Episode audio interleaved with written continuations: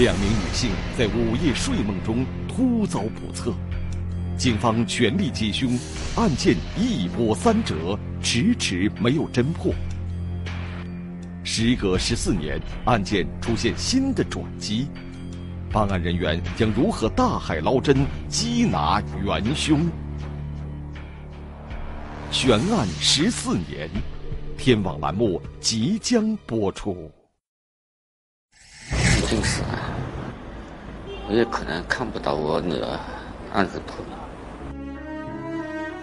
眼前这位声泪俱下的老者，名叫薛国伟，江苏常州人，退休职工。就在十四年前，他的独生女薛春风被歹徒杀害。公安他换了只能只能局长都没把这个案破出来了，我总不能搬张床推到公安局门口，你非要帮我破案。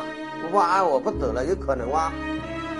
与薛国伟有着同样遭遇的周哲东是江苏常州的一名出租车司机。在十四年前，他的母亲周菊妹在和薛春风值夜班时，两人一同遇害。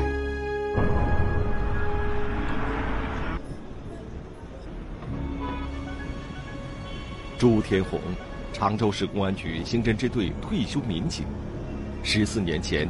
他曾是负责侦破周菊妹和薛春风命案的办案人员之一。只要给我们抓住一点蛛丝马迹，不到山穷水尽不会放手的。这个案子我们就是搞到像当时从社会上搞到山穷水尽了，没法再做了。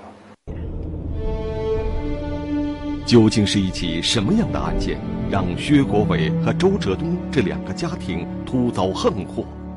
究竟是一起什么样的案件，让江苏常州警方一直坚持追踪了十四年？时间还得回到一九九七年。一九九七年十月二十一日清晨，位于常州市新丰街的益民副食品商场，和往常一样，员工陆续到店准备上班。最早到店的员工却发现，昨晚在此值班的店员没有按时打开店门。而他呼叫店内也无人回应，顿时一种不祥的预感让他立即拨打了幺幺零。常州警方接到报警后，第一时间赶到了现场。然而之后的一幕让所有人都大吃一惊。那么打开门以后进入殿堂，就是映入我们眼帘的是两个值班的女人。就是倒在血泊当中，情景非常惨。女的已经大了，已经当时有六十多岁，还有一个小一点，二十多岁，都是女的了。经过对现场的初步勘验，警方确定，两名死者正是案发当晚在店内值夜班的两名女店员，分别是薛春风和周菊妹，两人头部均遭到重创而死亡。究竟是什么人对两名女店员下此毒手呢？警方对案发现场展开了细致勘查。经过清点，发现烟厂的烟酒柜台总共少了高档香烟三十多条。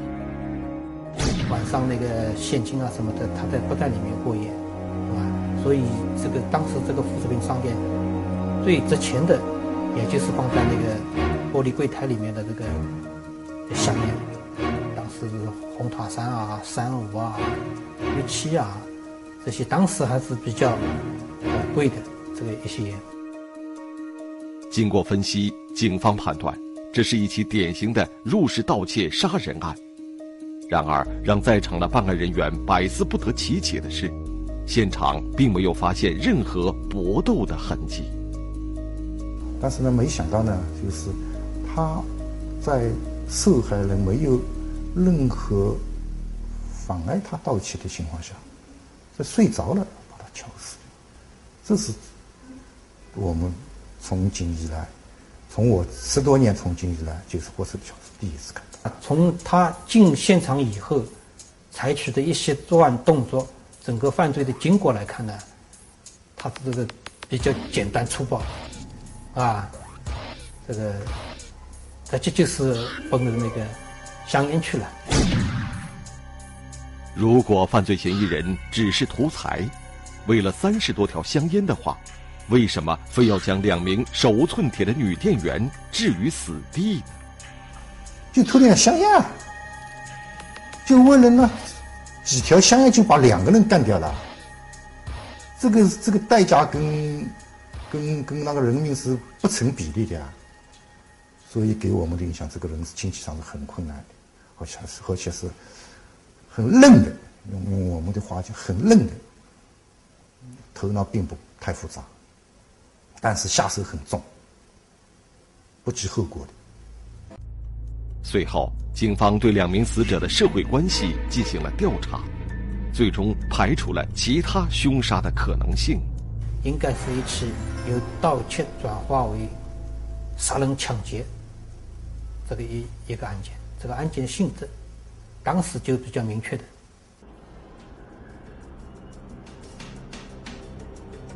一九九七年发生的这起命案，在常州立即引起了轩然大波。一时间，社会上议论纷纷。杀个两人以上的命案，在一个地方，在我们区里面也是不多见的。在现场周围啊，什么都听到老百姓有反应，一直谴责这个犯罪分子心心狠手辣，啊，这个没有人性啊！案情重大，也就在案发的当天。常州市公安局立即抽调警力，成立了专案组，各项侦破工作紧张有序的展开。一方面呢，就是我们呃中心现场进行勘查，发现、提取这个来找这个犯罪留下来、案犯留下来的蛛丝马迹。一个呢，就是这个当时呢，就是现场访问，就是把我们一名副食品商店周围的。情况，我们都进行这个现场的走访。另外一个呢，就是向呃其他这个周围周边地区啊通报案情，进行案情的案件串并，就是看看有同类案件。另外一个呢，我们进行了清查，就是附近的旅馆啊，什么有可能犯罪分子落脚的场所啊，都都都都进行盘问。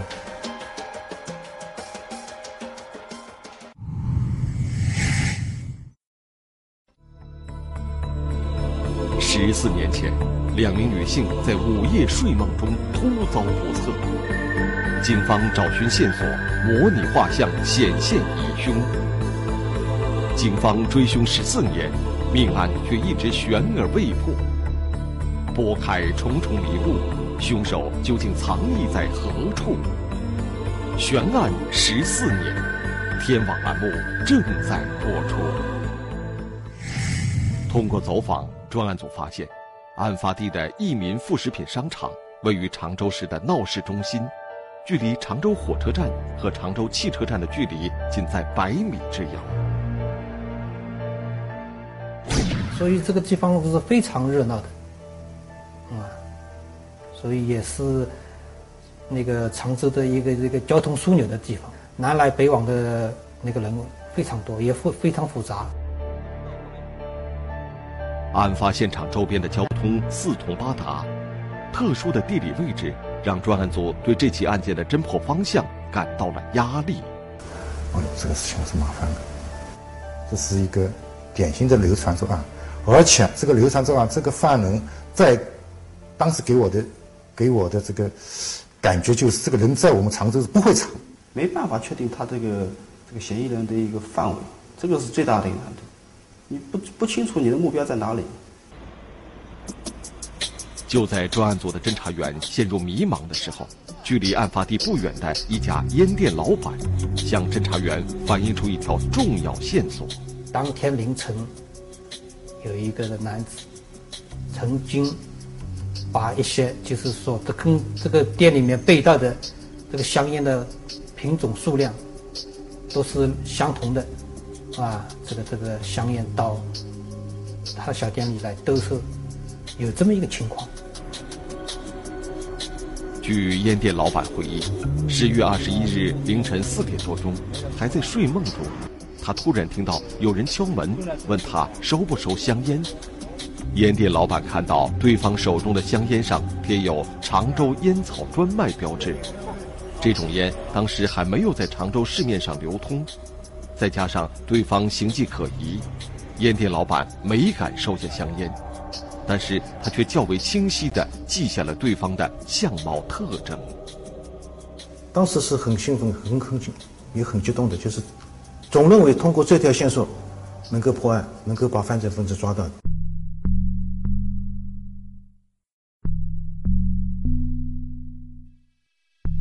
专案组邀请我国著名模拟画像刑侦专家张鑫，在烟店老板的配合下，对犯罪嫌疑人的外貌进行刻画。呃，当时因为这个张鑫那个画像，呃，在好多的那个这个案件的侦侦破当中起到作用的，所以我们也这个莫名就是请了这个专家，想通过这个方面来缩小侦查范围。就在犯罪嫌疑人的模拟画像在纸上逐渐显现的时候，一个兴奋的消息传来：警方在穿越常州市的大运河的河道当中，发现了被装在袋子里的大批香烟。一气之下，他我我认为他是一气之下。第二个，他拿在手上是一个证据了。他也知道天一亮，万一是卡堵卡，那拿出来那面是被失窃的是什么什么牌香烟，什么什么牌香。不是一个很直接的证据了吗？他就属于往往河里面扔。经过一名副食品商场的工作人员辨认，这一批香烟正是案发当晚被盗走的香烟。与此同时，烟店的老板也证实了前一天凌晨卖烟的人到他的店里企图出售的香烟也是这批香烟。那么我们分析呢，就是兜售这个香烟的，应该就是这个。做这起案件的案犯，但是在短暂的欣喜过后，侦查员又迅速被一种低落的情绪笼罩着。警方从犯罪嫌疑人深夜兜售香烟，到后来将香烟丢弃在河中这个举动来看，犯罪嫌疑人很有可能已经匆忙地逃离了常州。作为他来讲，能够跑逃跑一百步，绝对不会逃跑九十九步。他是尽他的能力，尽他的智商往外逃的，应该是离开常州了。所以我们在常州就是挖地三尺，你也很难把他这个人找到。所以主要的工作还在外围。就在这时，针对犯罪嫌疑人展开的模拟画像工作已经完成，一张惟妙惟肖、棱角分明的面孔出现在了侦查员的面前。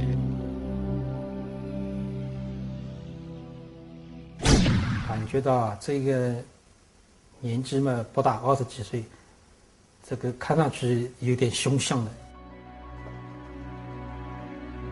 但是人海茫茫，光凭画像要找出流窜作案的犯罪嫌疑人，对于警方来说无疑是大海捞针。那元南县的人有几千几万，你不能说把元南县的人去抓过来啊。所以这个案子难在难点就是在他的盲目性。盗窃案件它是一个盲目的，如果是你一个情杀的有仇的，那个好办，根据你的线索、生前的表现、生前谈吐，好吧。他又盲目的很。第二呢，就是他由于这个人是很普通、很普通的。为了进一步缩小侦查范围。专案组根据犯罪嫌疑人在案发现场作案的手段和特点，对犯罪嫌疑人进行了分析。案犯呢，就是说应该说手段比较老练，有一定的作案的这个这个这个应应该说是有前科劣迹的，可以说这样。因为我们讲劳劳改人员，当时我们也估计啊，这个人是劳改人员。否则的话不会这么心狠，干脆心狠手辣。最后，警方在案发现场提取到了犯罪嫌疑人遗留下来的鞋印。后来好像脚印我们还去比对了一下，但是无从下手。几天之后，专案组将印有犯罪嫌疑人模拟画像的协查函发往全国各个公安机关，希望能从中获得案情的突破。基本上全国不是在所有嘛，大大部分地区都发到了。哎，就是特别在我们东部这边，中东部都有了。把这个人兜住要，一定要把兜住，就哪怕两千个、两千五、三千，不要紧，把它兜在里面。那么一第一部分一部分消化，它隐藏起来，你一时你找不到人，就是你没有办法进行比对。虽然犯罪嫌疑人的相貌大致有了眉目，案件协查函也一封一封的发往全国各地。然而，此时此刻，那个残害两条人命的凶手又躲藏在哪里？人海茫茫，常州警方如何才能将他抓获归案？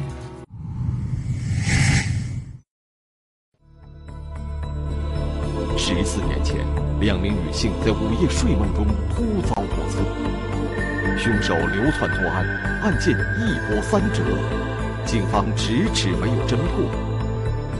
痛失亲人的伤痛，给两个受害人的家庭蒙上了沉重的阴影。十四年来，警方如何锲而不舍追踪犯罪嫌疑人呢？悬案十四年，天网栏目正在播出。在案发时的一九九七年，警方的 DNA 信息库尚未建立，视频监控更未得到普及。办案人员只能依靠走访调查的传统手段来侦办案件。在接下来长达三年的时间里，专案组对常州市的旅馆、商店、出租房屋和外来人员聚居处展开全面的排查走访。对案发以后突然离开的人员，专案组派出工作组赶赴各地重点调查。当时这个。呃，回过来的信息啊太多，当时也没有办法进行处理。专案组行程数万公里，排查摸底数万人，但真正的犯罪嫌疑人始终不见踪迹。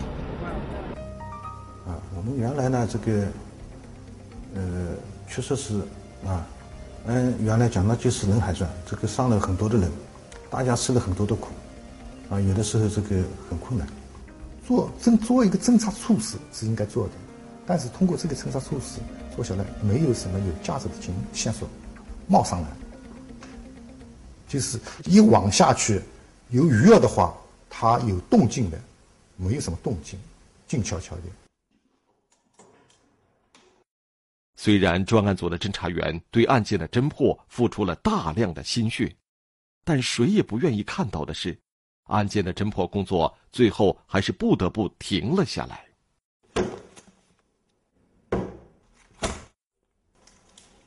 当时就是这个这个旅馆，就是每一个客房里面，嗯，都要弄下来。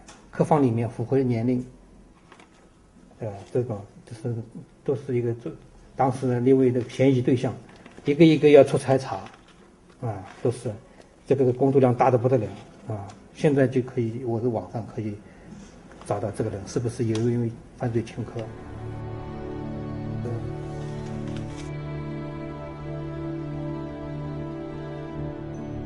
后来就又新的案子来了，新的凶杀案出来了，那能够留一小部分的人在这里继续，就是把把没有做完的线索继续干下去。两千年以后。主要工作才告一个段落，然后呢，就是说专案组还在，就是说是搞一些就是面上的情况，就是再有查的线索，就是有线索再去查。就这样，转眼十四年过去了，常州市公安局的领导也换了几任，当年负责侦破此案的朱天红警官也退休了，但是。这一起悬而未破的命案，一直成为他们心头无法打开的结。交差的时候，真的，真的无奈。这个人说，你说他复杂吧，并不复杂。他有什么，有什么阻碍我们检查的地方吗？或者是侦查的地方吗？没有。但是，就扶不起来啊！你有力没地方用啊！上下班我基本上经过那里，经经过火车站那里，啊。所以每次啊，我有经常那个走过那里，啊？所以我我讲的吧，我走过那里，我感觉到我在那里就欠了一个债，啊？这个案件是心里边一颗阴影吧。而这十四年，对于两名受害人的家庭来说，更是在伤痛中度过。薛国伟是案件当中的被害人薛春风的父亲，当年唯一的女儿遇害时年仅二十岁，刚刚毕业。如果没有十四年前那场惨案，如今的薛国伟早已儿孙绕膝，其乐融融。可如今陪伴他的只有疾病缠身的老伴儿。每当想起女儿，薛国伟最念念不忘的就是与女儿的最后一面。我本来不不让他去了，我赶到家的时候，赶到家他刚上车，没有讲到一句话，啊，这明天早晨过来就出事了。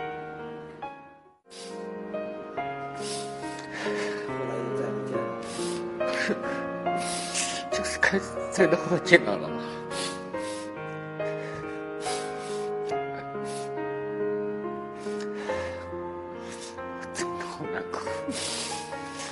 毁了我一辈子。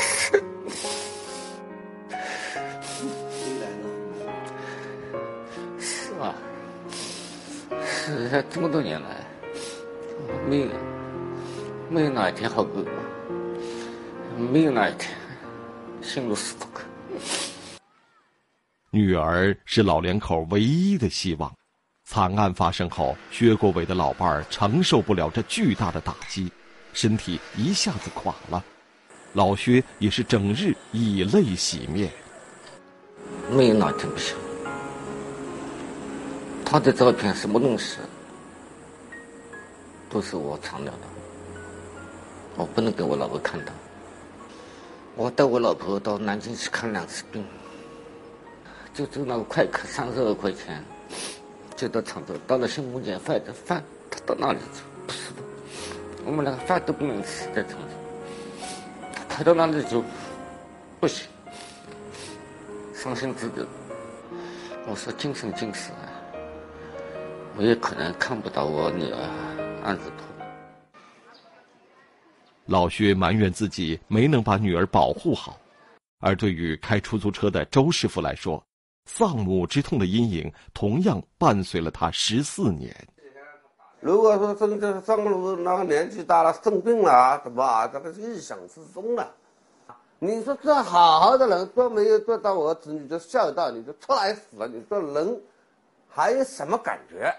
我们男人这种尽孝的感觉，你应该知道的，肯定悲痛压在你心中啊。这是周师傅的母亲生前留下的最后一张照片，是周师傅的母亲与周师傅女儿的一张合影。每当思念母亲时，周师傅便会把照片拿出来端详。可是每次看到母亲的照片，周师傅便会想到他一生中最痛楚的记忆。生我养我的母亲突然之间就没了，当时的心情可想而知，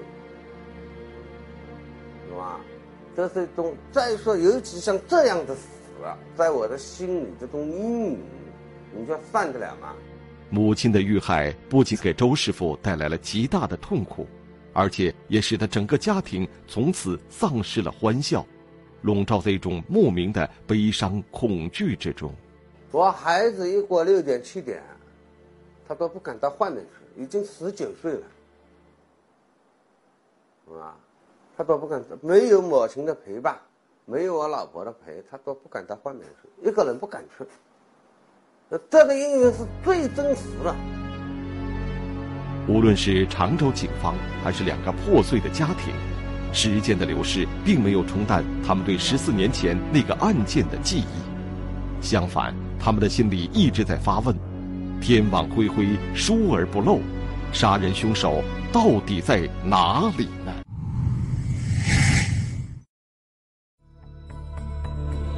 两名女性在午夜睡梦中突遭不测，警方全力缉凶，案件一波三折，迟迟没有侦破。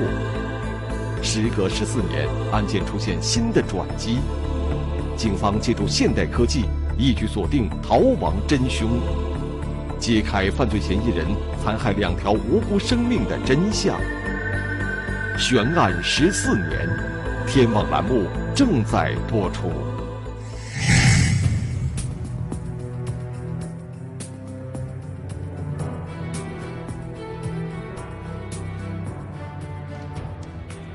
随着公安系统信息化技术的不断增强，警方破案的理念和手段与十四年前相比，已经有了质的飞跃。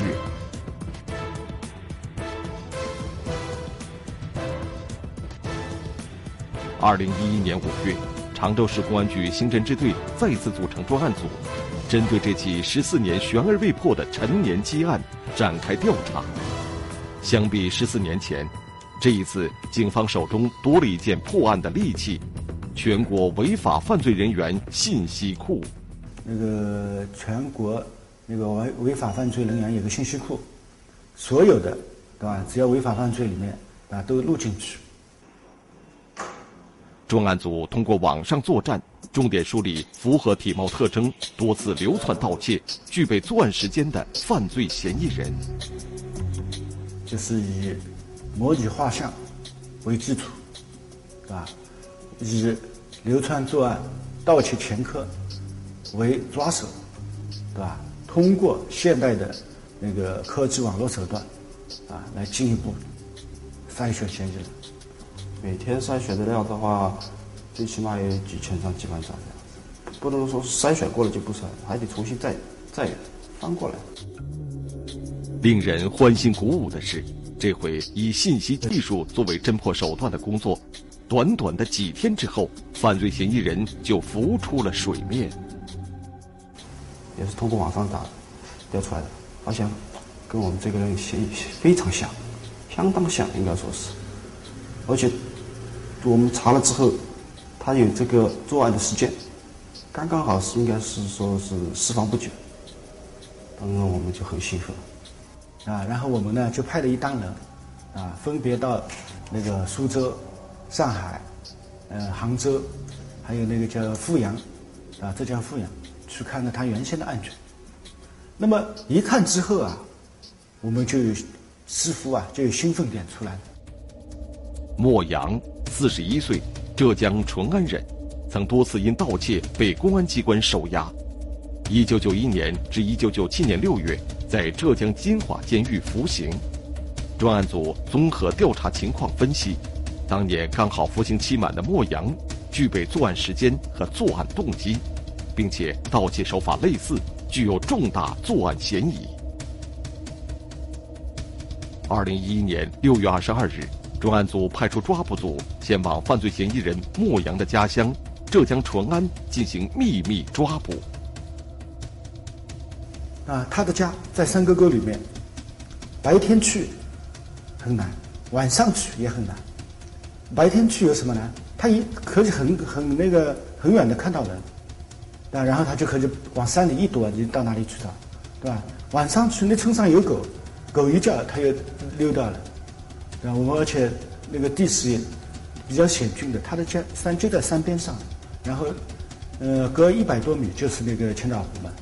地形还相当复杂，就在外找了几个点，一个是在他经常出没的，就娱乐的地方。我们了解了一下，他喜欢啊打牌，就在他打牌的地方设了一个点，然后在他家附近设了一个点，就是蹲守。抓捕组的侦查员在山区经过四天四夜的连续蹲守，二零一一年六月二十七日下午。将前来麻将馆打牌的犯罪嫌疑人莫阳成功抓获，并连夜将其押解回常州。当时应该说还算比较平静的，没有反抗。你们来抓我，我心里就有数了。他说我外面欠了就这个债，他当时其实心里也有数了。经过侦查员的审讯，莫阳多年来的侥幸心理一下子崩溃了。他对自己在十四年前犯下的罪行供认不讳。莫阳交代，一九九七年他从浙江金华监狱刑满释放后，由于无所事事，他只好在社会上游荡。来到常州，这种是无意识的，反正那时候在外面跑来跑去嘛，反正买到车票嘛，就到常州过来了。一九九七年十月二十日当天，刚下火车的莫阳在常州火车站附近的新丰街上闲逛，发现益民副食品商场有各类香烟正在销售，于是当晚潜入益民副食品商场，企图行窃。不料进入商场后，他发现两名值班人员睡在里边。由于担心盗窃时惊醒两人，于是他将睡梦中的两名女店员残忍杀害，最后将柜台中的香烟洗劫一空。那是当时就是说想偷一点的，也没有说一定要杀人的。那后来也自己也搞不清，看到有把榔头嘛，就拿了榔头把人砸了。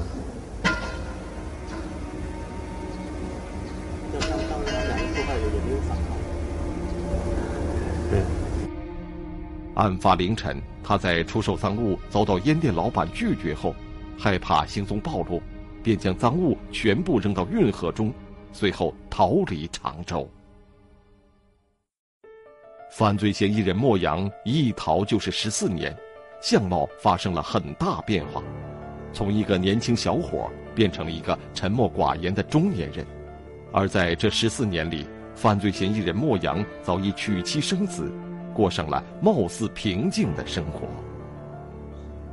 这样二想一下也不会，因为这种事情也不是说好的事情，是吧？一定是痛苦的事情。在逃亡的十四年里，犯罪嫌疑人莫阳的心理极其复杂，但始终抱着侥幸心理，逃避公安机关的打击。那人都有都一样，都不想死。像我投案的话，肯定就死了吧。尽管犯罪嫌疑人莫阳极力逃避打击，最终还是被锲而不舍的常州警方抓获。等待莫阳的必将是法律的公正审判。那时候反正年轻嘛，做事情冲动一点。现在想想嘛，是不应该的。但是事情做了又没办法啊，这世上又没有后悔药好吃。那现在嘛，只能是拿我自己的命来偿还了。自己犯的事嘛，反正自己承担就好。这起长达十四年的积案终于告破了。对于两个受害人的家庭来说，案件的告破。让他们内心的伤痛得以平复，凶手的归案也终于可以告慰亲人的亡灵，而最令他们感动的是办案人员锲而不舍的职业精神和对人民负责的工作态度。能给告慰我娘在天之灵，懂吗？你一个二万，你那个那什么啊？叫我杀，我告我娘还告了，这搁下一点功能奇怪。回顾这起案件，对于每个参与案件侦查的办案人员来说，都有着各自的收获和感悟。我自己去看到一个现场，啊，深有体会，啊，这个案件不破，感觉到心里面对不起这个被害家属、被害人。最终呢，能够在我这里把这个案件拿下来，啊，我觉得很欣慰。哈哈，但是也更应该说是时代。啊，这个时代，这个科技时代，这个网络时代，这个信息时代。如今已经退休的朱天红，偶尔会经过新丰街当年的案发地。虽然眼前的一切都发生了改变，但他的内心却并不平静。